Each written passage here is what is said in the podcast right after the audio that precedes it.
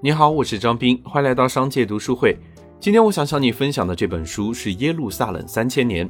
很久之前，我的一个朋友去了以色列旅游，以色列一直是我最向往的旅游景点，所以他一回来，我就忍不住去问了他旅游的感受。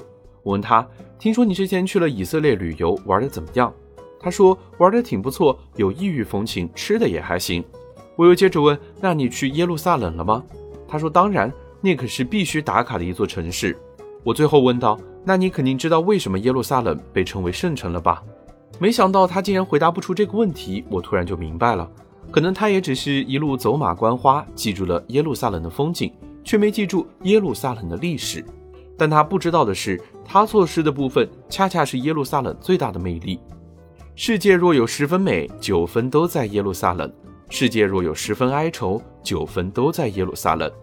每年都会有不少旅客，如果因为这句话去了耶路撒冷，最后回过头大呼受骗，因为他们根本没有看到耶路撒冷的美。但是如果你读过《耶路撒冷三千年》这本书，就会明白，一切的美好都在耶路撒冷，因为它最靠近天堂。这本书的作者西蒙·蒙蒂菲奥里是英籍犹太裔，曾在剑桥大学攻读历史，他可以说是记录耶路撒冷历史最佳的人选。整本书依年代顺序，以三大宗教围绕圣城的角逐，以几大家族的兴衰更迭为主线，生动讲述了耶路撒冷的前世今生。透过士兵与先知、诗人与国王、农民与音乐家的生活，以及创造耶路撒冷的家族，他为我们还原了真实的耶路撒冷。通读本书，你会强烈地感受到耶路撒冷从历史中绽放传奇色彩。犹太祖居地被外邦人全部占住近两千年，却能重新复兴回归，再次立国，无怪乎二十世纪著名政治家、南非总理史马斯曾经这样评价：二十世纪中期最大的神迹，不是发明核能装置，而是以色列人重返故国，建立家园。在世界万千城市中最不能错过的，正是耶路撒冷，这座神的殿堂，两个民族的首都，三大宗教的圣地。